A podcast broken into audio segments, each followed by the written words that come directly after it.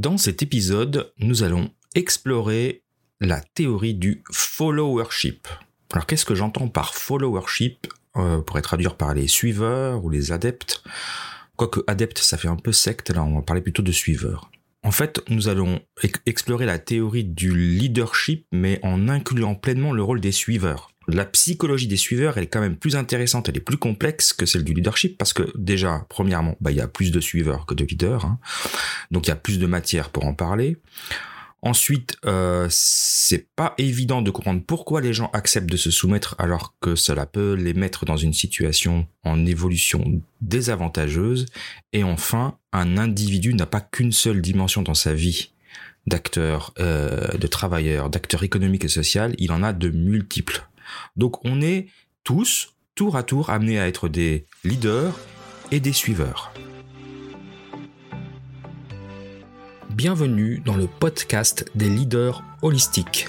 Je suis Christophe, créateur du site lelinmanufacturing.com et de la formation Culture votre expert en leadership, excellence opérationnelle et lean management depuis plus de 25 ans. Ce podcast est pour vous si vous êtes attiré par le leadership, le développement personnel et la spiritualité. Si vous avez besoin de mieux équilibrer votre vie privée et votre vie professionnelle. Si vous avez d'importantes responsabilités professionnelles et que parfois cela affecte votre vie privée ou inversement. Si vous voulez devenir un leader serviteur, bienveillant, humaniste, éthique et intuitif, si vous voulez développer un leadership avec une approche globale, intégrale, holistique, basée sur votre corps, votre cœur et votre esprit pour le bien de vos proches et de la communauté, alors vous êtes au bon endroit. Que vous soyez un homme ou une femme, directeur, manager, leader expérimenté ou pas, coach accompagnant des dirigeants, je vous remercie de passer ces quelques minutes avec moi aujourd'hui. Allez, on y va, c'est parti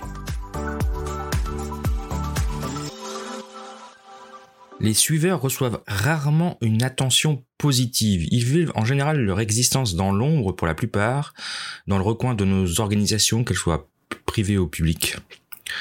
Dans le monde médiatique et dans la culture populaire, le terme de suiveur a souvent une connotation négative, alors que le leader est à la fois efficace et inefficace. Alors on compare souvent le leadership à un alpiniste dans une montagne où le leader serait au sommet et semblerait détenir une vue claire sur l'horizon, mais en fait, est-ce que c'est vraiment le cas?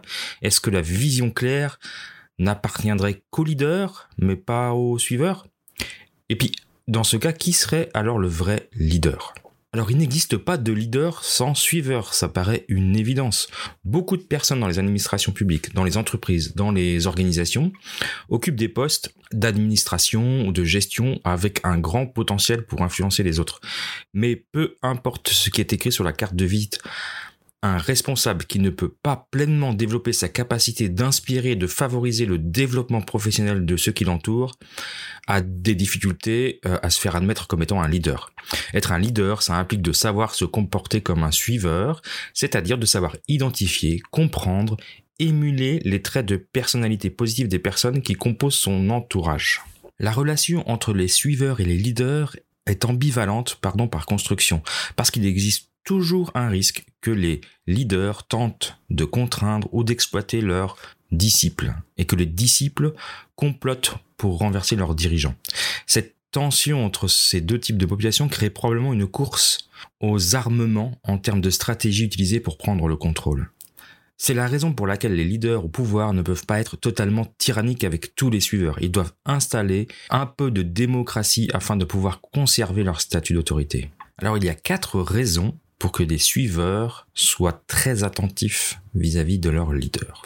Dans le premier, en premier lieu, les leaders apparaissent en réponse en général à des problèmes spécifiques ancestraux qui furent mieux résolus par un effort collectif coordonné à l'aide de cette structure leader-suiveur qui améliore le statut de l'individu et qui a assuré la survie du groupe. Hein, le rôle du, chef dans les tribus, et est clairement lié à ça. Donc ça implique à la base que le modèle des leaders suiveurs est plus rapide et plus efficace dans des circonstances qui, qui demandent des problèmes d'adaptation. Par exemple, les conflits euh, ou les menaces externes. Ensuite, une des deuxièmes raisons, c'est que bah, l'activité du leadership, ça prend du temps. Des fois, c'est même, ça prend toute une vie pour accéder à un pouvoir euh, hiérarchique très élevé. Donc, donc, ça a un coût élevé pour atteindre, atteindre ce statut en termes d'énergie et d'effort. Et donc les suiveurs, eux, préfèrent ben, laisser un leader euh, émerger, ça leur libère du temps et de l'énergie, et puis en attendant, eux, ils peuvent se préparer éventuellement à prendre la place plus tard, en tout cas à euh, participer aux efforts collectifs et puis euh, se préparer à prendre la place du leader quand l'opportunité se présente. Une, troisième raison euh, est que les suiveurs ont besoin d'être euh, recrutés, embauchés par les leaders et puis être formés on ne devient pas leader du jour au lendemain. Et puis donc le leader en général a des certaines compétences que les suiveurs ont besoin d'acquérir. C'est pour ça qu'on reconnaît un leader à ses compétences, ses aptitudes et son talent, son potentiel, etc. Donc le succès des grands leaders va dépendre de la capacité à établir une base de suiveurs qui vont être courageux, loyaux, capables et compétents. Et enfin, la quatrième raison, c'est lié au fait que les leaders vont permettre à certains collaborateurs euh, directs ou indirects de développer leur propre euh, initiative de leadership parce que les suiveurs rappellent aux leaders de la nécessité d'institutionnaliser l'organisation en permettant aux suiveurs de faire survivre bah, cette organisation pour une longue période malgré le départ de certains euh, leaders qui ne peuvent pas être programmés. Donc l'idée derrière cela c'est que bah, le leader va laisser se développer les personnes dans son organisation pour pouvoir permettre la relève finalement. Alors on a vu ces quatre conditions un peu rationnelles et puis on a aussi des conditions euh, euh, émotionnelles entre relationnelles entre le leader et leur et leur suiveur parce que les gens vont admirer et respecter leur euh, leurs dirigeants s'ils ont en eux ces trois trois réponses émotionnelles. La première le premier sentiment c'est un sentiment d'importance, c'est que les suiveurs se sentent reconnaissants envers la figure d'autorité qu'ils disent qu'ils sont importantes, ils s'identifient à ça. Un sentiment de communauté aussi est une, autre euh, émotion que les disciples attendent de leur leader. Et enfin, les suiveurs, ils vont se sentir engagés quand leur leader est charismatique. La théorie du followership ou des suiveurs, elle aide à comprendre comment les expériences de vie d'un individu vont forger ses qualités individuelles et ses changements. Tout au long de l'histoire, l'étude du leadership a laissé de côté les suiveurs qui jouent en fait un rôle important, hein, qui a toujours été négligé, en particulier lors de la présence d'un leadership toxique. En, réalité, l'émergence des mauvais leaders force les suiveurs à une forme d'action héroïque de résistance pour pouvoir prendre le pouvoir, le pouvoir à leur propre compte, bien évidemment, ou pour le laisser à d'autres. La révolte peut venir simplement lorsque le dirigeant éprouve des difficultés à formuler des politiques pour le groupe ou alors ignore simplement les commentaires et les réflexions de, des équipes des suiveurs. Donc être un bon suiveur, un grand suiveur, implique donc de savoir comprendre qui sont les bons et les mauvais leaders. L'engagement et les actions des adeptes ne sont pas nécessairement dépendants du leader.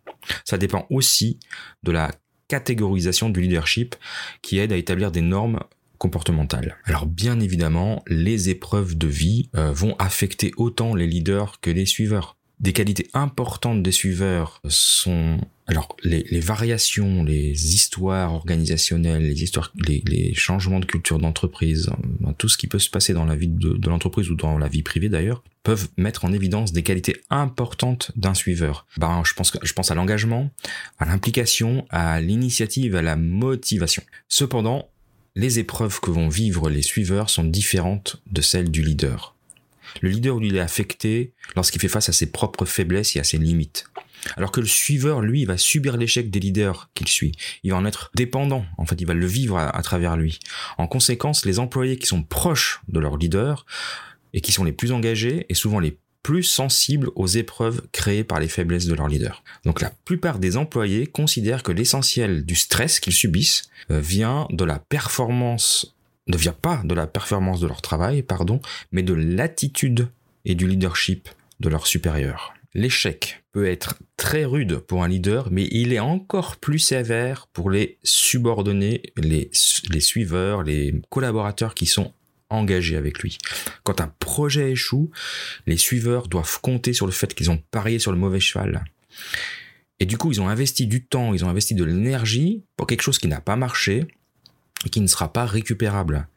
Et ça peut euh, engager en comment dire, ça, peut avoir des conséquences très négatives euh, sur les suiveurs, telles que bah, l'amertume, la récrimination, le ressentiment, le découragement, le désengagement, le pessimiste, voire le départ de l'organisation. Et pour aggraver tout ça, la visibilité et l'effort de l'échec, ça va stigmatiser toutes les personnes directement ou indirectement impliqués dans le projet. Alors certains leaders qui ont peut-être moins de force de poids dans une organisation vont avoir plus de difficultés à défendre et à promouvoir les intérêts de leur, euh, de leur équipe, de leur département. Et du coup, cette faiblesse, enfin, parce qu'elle va être vue en tant que, comme une faiblesse par les suiveurs, ils vont être trop étroitement liés à la faiblesse euh, vue de leur leader, et ça va produire des conséquences négatives à long terme. Donc pour, atténuer ces dommages potentiels d'une carrière, un employé peut tenter de jouer un rôle euh, informel de leader du coup, mais les autres membres euh, et notamment le, le, leader identifié va interpréter ça comme une tentative de, de putsch, de renversement. Pendant ce temps, un effort pour le transfert à un autre groupe ou un autre département peut ne pas être possible, et même si c'est le cas, les anciens et les nouveaux managers peuvent voir, cela comme un signe de déloyauté. Donc c'est une forme de démarche machiavélique qui consiste à s'aligner sur son superviseur pour être vu comme quelqu'un de fidèle à la faiblesse de son leader. Et le suiveur, dans son esprit d'éthique personnelle, peut se considérer comme déloyal envers ses propres principes de valeur. Donc la plupart des dirigeants veulent que leurs subordonnés prennent des initiatives pour faire avancer les choses, bien évidemment, mais ça peut être risqué pour les suiveurs, surtout si les leaders, les patrons, les chefs n'ont pas le courage de les défendre après tout.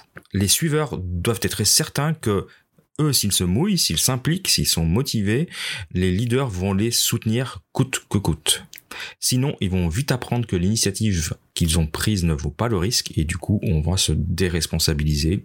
Ça va être vécu comme un coup de poignard dans le dos et euh, du côté de l'employeur, euh, bah, ça peut aller jusqu'au licenciement. Du côté de l'employé, ça peut être euh, un départ pour la concurrence. Alors, on peut utiliser par exemple le style de follower, la typologie de followership de Robert Kelly, qui lui a créé un modèle à deux dimensions pour illustrer cinq euh, types de suiveurs qui vont se distinguer en fonction de deux axes. Hein. Un axe qui va mesurer la pensée critique du suiveur, qu'il soit de dépendant ou indépendant, et puis un autre axe qui va mesurer son niveau d'engagement, donc de passif à actif. On aura quatre, cinq types. Le mode, le type aliéné, c'est-à-dire plutôt passif, avec une pensée critique indépendante. A contrario, le, suiveur exemplaire qui lui va être actif avec une pensée critique indépendante. Et puis on aura le, type mouton, hein, qui va être euh, un, une personne passive avec une pensée critique dépendante. Et enfin conformiste, c'est-à-dire quelqu'un qui va agir, qui va être actif, mais qui aura toujours une pensée critique dépendante. Et puis le suiveur pragmatique, qui lui va être euh, équilibré, avec euh, selon ces, ces, quatre dimensions. La participation active, elle est positivement associée à la satisfaction au travail et à l'engagement organisationnel. Par contre, la pensée critique indépendante, elle est liée négativement à l'engagement organisationnel et à la motivation au travail. Parmi ces différents types de, de, suiveurs, il y a un ensemble de suiveurs qui peuvent apparaître comme étant nocifs. Euh, les moutons, les conformistes, les alignés, les pragmatiques. Le mouton, lui, est passif et dépendant, il manque d'initiative, et donc il ne fera que ce qui est exigé de lui. Le conformiste, euh, celui qui dit toujours oui, hein, euh, il est actif et dépendant, il est prêt à travailler dur, mais il, va toujours regarder vers le leader pour connaître, euh, pour savoir ce qu'il doit faire en fait, faire ses tâches, donc il n'a absolument aucune autonomie. Le suiveur aliéné, est passif et indépendant, il, va formuler des opinions solides, il est capable de penser de, façon critique. Par contre, il va pas participer au-delà qu'une, enfin, il va pas, il va pas faire du zèle et il va souvent, il va résister. Et le suiveur pragmatique, c'est celui qui survit. Il est au milieu de la route, il sait ce qu'il doit faire pour s'en sortir, il va faire juste le nécessaire et suffisant pour faire plaisir au leader. Donc les suiveurs nocifs, ces quatre types, peuvent contaminer par contagion sociale d'autres membres de l'équipe qui vont être timides, paresseux, indifférents pessimistes et moralement faibles. Donc euh, c'est un peu comme un virus, parce que c'est un peu la mode en ce moment. Il faut pouvoir identifier ces suiveurs, euh, ces typologies de suiveurs, parce qu'ils peuvent vraiment vous détruire une équipe. Les suiveurs inefficaces sont souvent négativement critiques, cyniques et apathiques. Ils font que ce qu'il leur est demandé expressément, ils feront jamais plus. Plutôt que de déterminer ce qu'ils peuvent faire, les suiveurs inefficaces se concentrent sur ce qui pourrait mal se passer dans l'organisation, ce qui n'est pas dans leur contrôle finalement, et vont passer du temps à parler euh, autour de tout ça. Ils ont tendance à douter et euh, ils vont s'attarder sur les problèmes plutôt que sur les solutions. Et donc, ben, le résultat, c'est qu'ils vont voir leurs craintes se matérialiser. Bien évidemment, loi d'attraction oblige. Même si les suiveurs pragmatiques sont des travailleurs compétents, ils sont aussi des bureaucrates du système qui suivent les directives à, la lettre. Ils pourraient avoir des idées précieuses pour améliorer, mais comme ils appliquent les méthodes et font ce qu'il leur est demandé, ils fonctionnent sans sans s'interroger sur leur façon de faire. Donc les suiveurs nocifs vont être en plus d'autant plus puissants, dégrader euh, l'ambiance s'il n'y a pas de climat de confiance et s'il n'y a pas une bonne communication dans, dans votre département. Donc ça va détériorer encore plus les effets nocifs des suiveurs. Et c'est parce qu'il existe une telle ambiance, un tel climat de, un manque de climat de confiance, pardon, et de communication ouverte que ça va, ça peut amener certains suiveurs à des situations euh, ou à des comportements malhonnêtes. On a tous le potentiel, hein, leader ou euh, suiveur, d'abuser le pouvoir lorsqu'on en a un.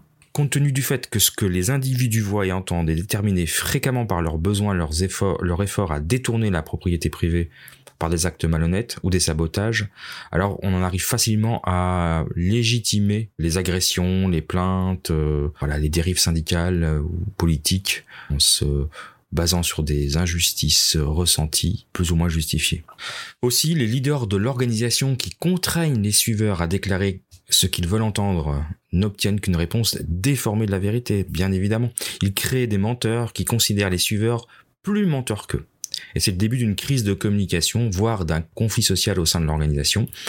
Et puis, ben, l'idée pour éviter ça, c'est que les leaders de l'organisation doivent être ouverts à toutes les idées et à tous les raisonnements afin de permettre à tous les employés d'être à l'affût d'un comportement malhonnête et immoral des suiveurs nocifs, sans se laisser contaminer. Donc on a vu les quatre euh, types de, followers euh, nocifs, et donc évidemment, euh, ce qu'on recherche en tant que leader, c'est d'avoir des suiveurs exemplaires. Et pour développer un followership exemplaire, il faut l'enseigner. On doit éduquer les acteurs de l'organisation, les collaborateurs, à devenir des disciples en démontrant des qualités exemplaires de suiveurs. Et pour ça, on a 15, 15 qualités, 15 attributs euh, qui vont définir les suiveurs exemplaires euh, sur lesquels on va pouvoir travailler, ces 15 traits, pour pouvoir les développer dans, dans, son environnement. Donc le premier, le premier attribut, c'est ben, le, le fait de penser par soi-même. Euh, le deuxième, c'est de concevoir son emploi au-delà de, d'une tâche de travail ou d'un enchaînement de tâches de travail, d'avoir une vision un peu plus globale de son job. Le troisième, c'est de soutenir son équipe l'équipe dans laquelle on, est et puis son, son leader. Le quatrième, c'est de se focaliser sur son objectif. Ensuite, c'est de faire un travail exceptionnel dans les activités au cours du chemin critique lié à l'objectif. Le sixième, c'est de prendre l'initiative en augmentant la valeur ajoutée pour l'organisation. Le septième, c'est de se rendre compte qu'on ajoute de la valeur ajoutée, qu'on, enfin, tant que suiveur, on fait partie de la, chaîne, de par son expérience, de par le, de par ce qu'on amène. Le huitième, c'est de structurer son travail quotidien. Le neuvième, c'est de voir clairement la façon dont le travail est lié à l'entreprise. Euh, le dixième, c'est de se positionner personnellement sur le chemin critique qui mène à l'accomplissement de l'objectif. Le onzième, c'est de s'assurer que les tâches qu'on va accomplir sont effectivement bien euh, sur le chemin critique de l'objectif. Le douzième, c'est de revoir quotidiennement le progrès ou alors de façon euh, hebdomadaire. Le treizième, c'est d'augmenter son champ d'activité, euh, donc ses son domaine de compétences, c'est sur le chemin critique de l'objectif toujours. Le quatorzième, de développer une expertise supplémentaire. Et enfin, le quinzième et dernier, c'est de devenir un champion des nouvelles idées. Donc on a ces 15 qualités, je ne sais pas comment les appeler, mais ces 15 attributs qui sont nécessaires de bien identifier lorsqu'on est un leader pour pouvoir euh, développer son équipe. Voilà. On, va tendre vers faire évoluer son euh, organisation ses collaborateurs euh, en suivant ces 15 qualités si vous voulez en savoir plus sur le leadership, je vous propose de découvrir ma formation Leadership Lean qui est disponible dans la boutique du Lean. Alors pour cela, je vous propose de vous rendre sur le lien suivant bit.ly leadership lean bit bit.ly barre oblique Leadership Lean tout en attaché. Voilà, je vous propose d'aller voir ça et puis euh, je vous retrouve euh, bientôt dans un autre épisode. Je vous remercie d'avoir passé ces quelques minutes avec moi. je vous retrouve la semaine prochaine et en attendant, je vous souhaite une belle journée.